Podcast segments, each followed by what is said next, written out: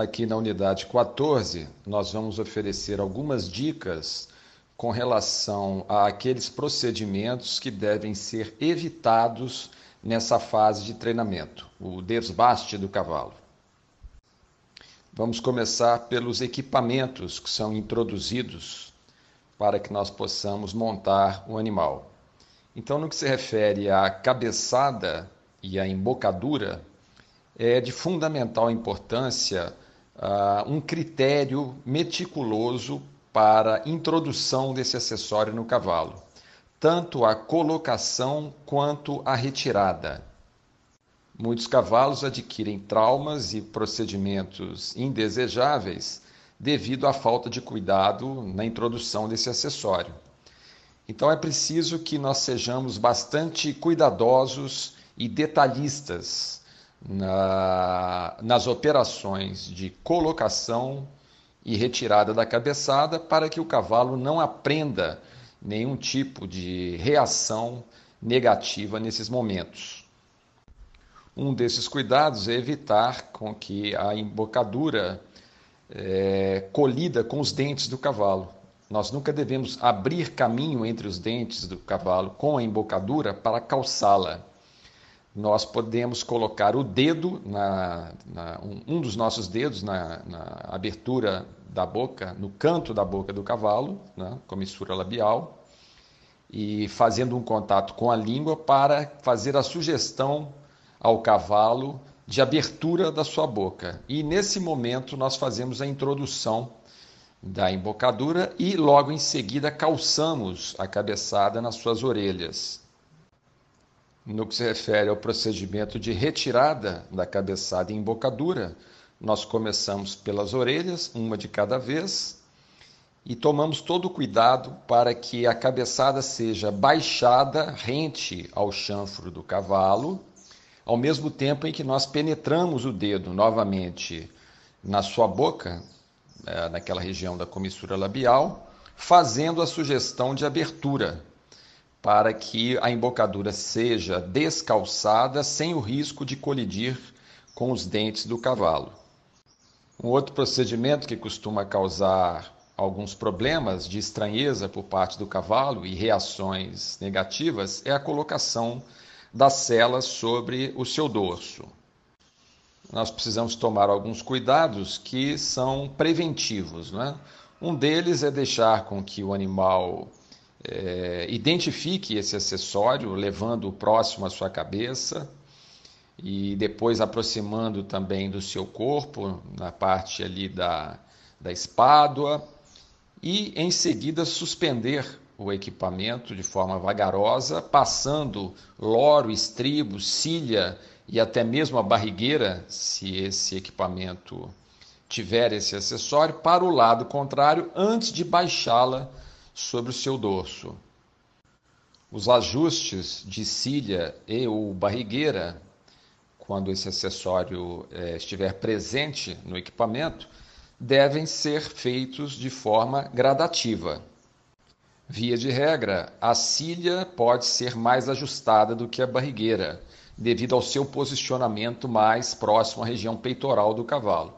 A barrigueira fica mais na região do ventre e é uma região muito defendida de modo instintivo pelos cavalos, porque era uma região visada pelos seus predadores noutras épocas. Né? Então ele tem um instinto de defender essa região do seu corpo aquela região próxima ali à virilha do cavalo, vamos usar esse termo, é uma região crítica em termos de sensibilidade. Então, no caso do equipamento ter a barrigueira, nós precisamos ter ali entre cilha e barrigueira uma peça, uma correia, para limitar o movimento da barrigueira, para que ela não corra o risco de se aproximar da virilha do cavalo. Quando a cela é bem dimensionada e se ajusta de modo anatômico ao dorso do cavalo, a barrigueira é dispensável.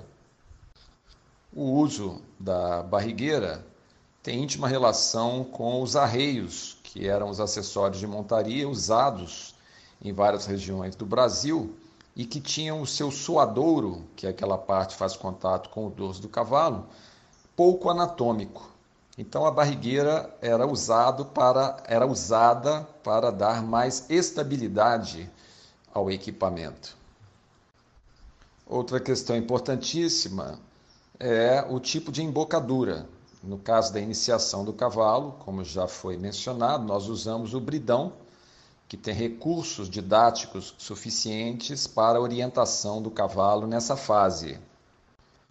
O bridão não deve ser fino, é? ou seja, ele deve ter um calibre que varia aí no mínimo de 3 quartos de polegada até uma polegada no máximo, para que a superfície de contato seja maior e o cavalo não sofra sensações dolorosas quando for necessário que o cavaleiro faça um contato com a sua boca através das rédeas.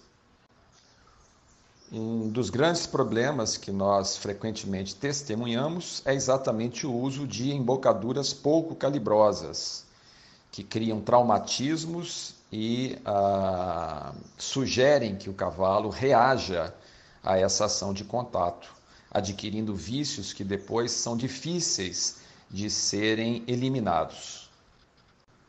Vamos mencionar agora o caso das esporas e, e da varinha, que é uma ajuda de mão, que são geralmente mal interpretadas pelo cavalo devido ao seu mau uso. É? Então, a, a função dessas ajudas é provocar no cavalo estímulos para que ele responda rapidamente à solicitação que está sendo feita pelo cavaleiro. Então, são ajudas sinalizadoras. O cavalo precisa aprender a corresponder a esses sinais de forma prontificada, ou seja, é, de forma imediata, porém sem que elas sejam usadas de forma agressiva. Então, vara e esporas não são instrumentos para causar dor nem traumatismos nos cavalos. São uh, equipamentos auxiliares que nos ajudam a fazer com que o cavalo responda prontamente à nossa solicitação. Então, o cavalo deve ser apresentado a essas ajudas antes delas serem utilizadas. No caso da varinha, ela já foi apresentada nos trabalhos de chão, quando o cavaleiro a utilizou para despertar o reflexo de afastamento e também como ajuda impulsora nos trabalhos de cabresteamento lateral, a guia e nos trabalhos de rédeas feitos ao chão. As esporas precisam ser é, introduzidas antes do cavaleiro montar, e isso é feito com é, toques intermitentes no corpo do cavalo, o cavaleiro tendo a espora segura pela sua mão para que quando o cavaleiro estiver montado e o faça agora com o movimento dos seus calcanhares, o cavalo não tenha estranheza com relação a esse estímulo. Nada pode ser pior no ensino do cavalo do que ele adquirir uma interpretação negativa com relação à ação dessas ajudas impulsoras, as esporas e a varinha. Quando essas ajudas são mal utilizadas e o cavalo as interpreta de modo negativo, dificilmente isso pode ser renegociado, porque ficou ali o registro o registro de que esporas e vara são usadas como instrumentos de violência. E isso é muito difícil de ser é, alterado no que se refere aos arquivos de memória do cavalo. Quaisquer que sejam os equipamentos de montaria, quando utilizados de forma consciente pelo cavaleiro, vão causar impressões positivas no cavalo.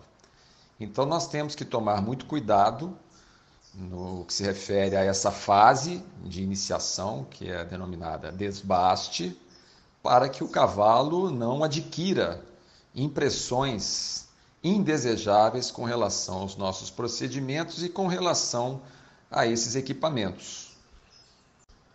Embocaduras, varas, esporas são equipamentos inofensivos, se bem utilizados. Então, o que faz desses equipamentos é, instrumentos de tortura e os torna hostis é o modo como nós os utilizamos. E nós precisamos estar cientes disso e nos esforçar para fazer um uso adequado desses acessórios.